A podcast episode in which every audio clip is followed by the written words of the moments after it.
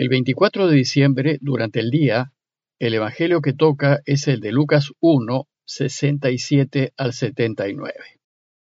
En aquel tiempo, Zacarías, padre de Juan, lleno del Espíritu Santo, profetizó diciendo, Bendito sea el Señor Dios de Israel, porque ha visitado y redimido a su pueblo, suscitándonos una fuerza de salvación en la casa de David, su siervo, según lo había predicho desde antiguo por boca de sus santos profetas. En la salvación que nos libra de nuestros enemigos y de la mano de todos los que nos odian, realizando la misericordia que tuvo con nuestros padres, recordando su santa alianza y el juramento que juró a nuestro padre Abraham, para concedernos que libres de temor, arrancados de la mano de los enemigos, le sirvamos con santidad y justicia en su presencia todos nuestros días. Y a ti, niño, te llamarán profeta del Altísimo, porque irás delante del Señor a preparar sus caminos, anunciando a su pueblo la salvación, el perdón de sus pecados. Por la entrañable misericordia de nuestro Dios, nos visitará el sol que nace de lo alto, para iluminar a los que viven en tinieblas y en sombras de muerte, para guiar nuestros pasos por el camino de la paz.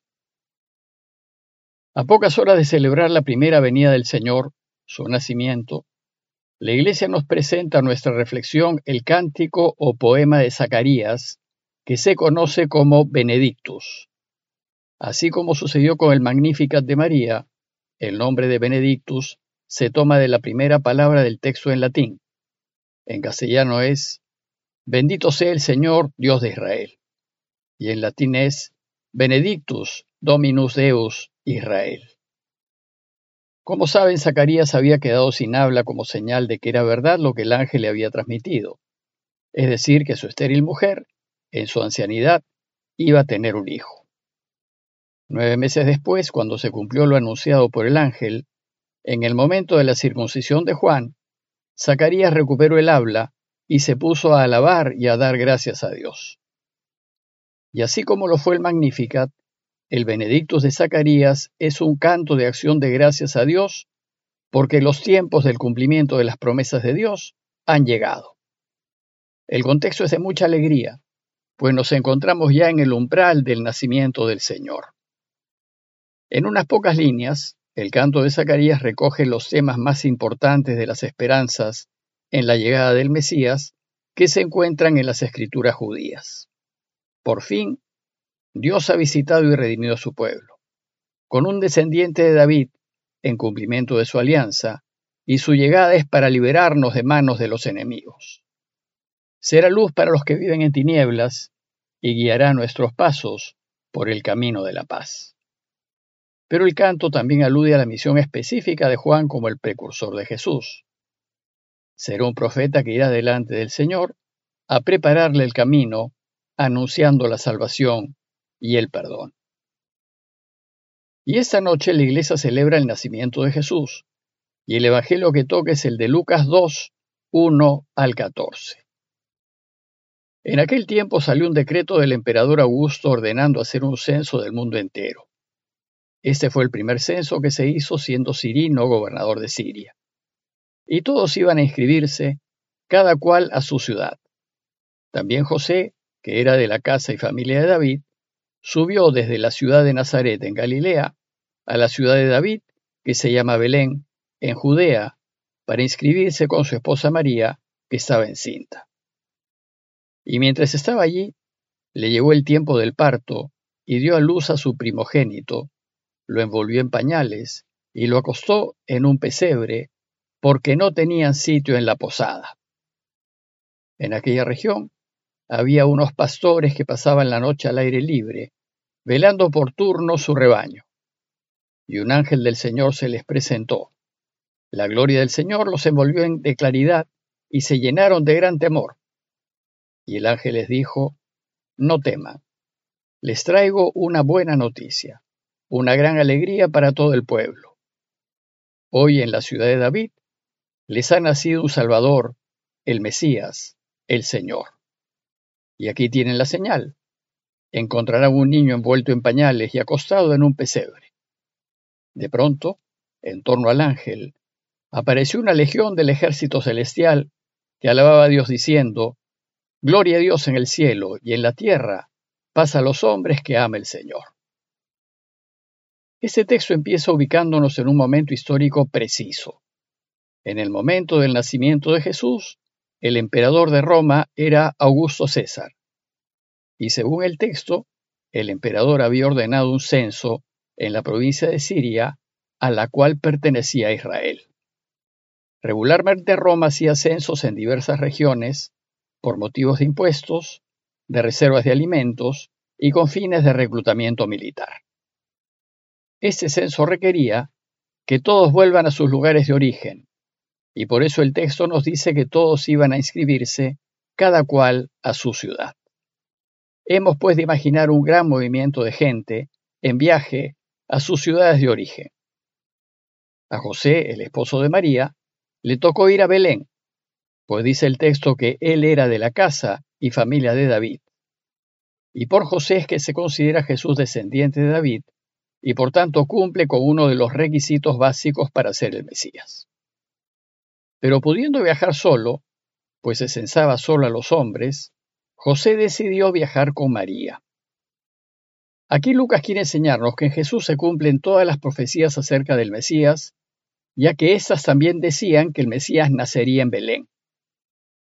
El profeta Miqueas 5, 1 y 3 anunciará: Tú, Belén Efratá, aunque eres la menor entre las familias de Judá, de ti me ha de salir aquel que ha de dominar en Israel, y cuyos orígenes son de antigüedad desde los días de antaño.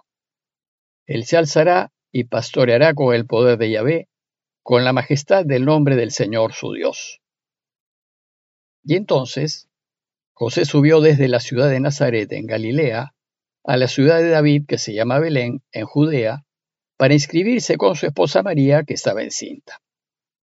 José y María hicieron un largo viaje que dependiendo de la ruta que tomen sería de unos 140 o 150 kilómetros, unos 5 o seis días a pie. Belén queda a unos 10 kilómetros al sur de Jerusalén. En el caso de estos esposos, el viaje era muy complicado, pues además de los usuales peligros del camino, María estaba encinta y con un embarazo muy avanzado. Desde la piedad popular medieval, San Ignacio de Loyola nos invita a imaginar cómo María, de casi nueve meses, sentada en un asna, José y una sirvienta salieron desde Nazaret llevando un buey para ir a Belén a pagar el impuesto que el César ordenó en todas aquellas tierras. Generalmente la gente piensa que José y su familia eran pobrísimos, pero lo más probable es que no haya sido así. Ignacio imagina a José llevando un buey para el pago de impuestos y en el campo una familia que tiene ganado no está nada mal económicamente. Es cierto que eran campesinos, pero José era un artesano, un carpintero en un pueblo campesino, y un artesano estaba en mucho mejor situación que los peones, los pastores y los esclavos. Sin embargo, al llegar a Belén, José y María se encontraron con un serio problema. Todos los descendientes de David habían ido a Belén por motivos del censo, y la ciudad estaba abarrotada de gente. Seguramente también las casas de sus familiares directos, en donde se pensaban quedar, estaban llenas. Hemos de suponer que José recorrió todo Belén buscando alojamiento para María, que estaba muy cerca del momento del parto. Todo esposo preocupado haría algo así. Y no debió cejar en su esfuerzo por conseguir alguna posada para él y para María. Pero nos dice el texto que no había sitio en la posada. Es decir, buscaron, pero no había sitio. En una situación así, ¿qué hacer? Era necesario conseguir algún techo para quedarse, y probablemente lo único que encontró fue un establo, pues nos dice el texto que mientras estaba allí, le llegó el tiempo del parto y dio a luz a su hijo primogénito, lo envolvió en pañales y lo acostó en un pesebre. El pesebre es un comedero de animales, lo que lleva a suponer que fue un establo o algún lugar en donde había animales. El texto no habla de cueva alguna. Más bien Mateo 2.11 nos dice que los magos entraron en la casa para adorarlo. se puede suponer que era un establo que estaba al lado de la casa de la familia. Algunos sugieren que nació en una cueva porque en los alrededores de Belén había cuevas en donde los campesinos guardaban sus animales. Lo cierto es que el problema de José y de María no fue un problema económico. Jesús al nacer fue recostado en un pesebre no porque sus padres no pudiesen pagar un lugar, sino porque no había sitio en el alojamiento. Esto nos invita a pensar que a pesar de todos los esfuerzos de José y María para que Jesús fuese mejor atendido, Dios Padre quiso que su hijo fuese puesto en un pesebre, como lo habría hecho la más pobre de las madres. Esto nos lleva a pensar que Dios ha querido renovar la historia desde sus extremos, a fin de incluir a todos en su deseo de que vivamos. De esta manera, el creador del universo, el dueño de todo, el absolutamente rico, porque de él son el cielo y la tierra, nace en la fragilidad total un recién nacido y nace completamente dependiente y experimentando la pobreza de los más pobres. Tal vez para enseñarnos qué es lo que deberíamos elegir si queremos ganar. El texto continúa diciendo que en aquella región había unos pastores que pasaban la noche al aire libre, velando por turno su rebaño.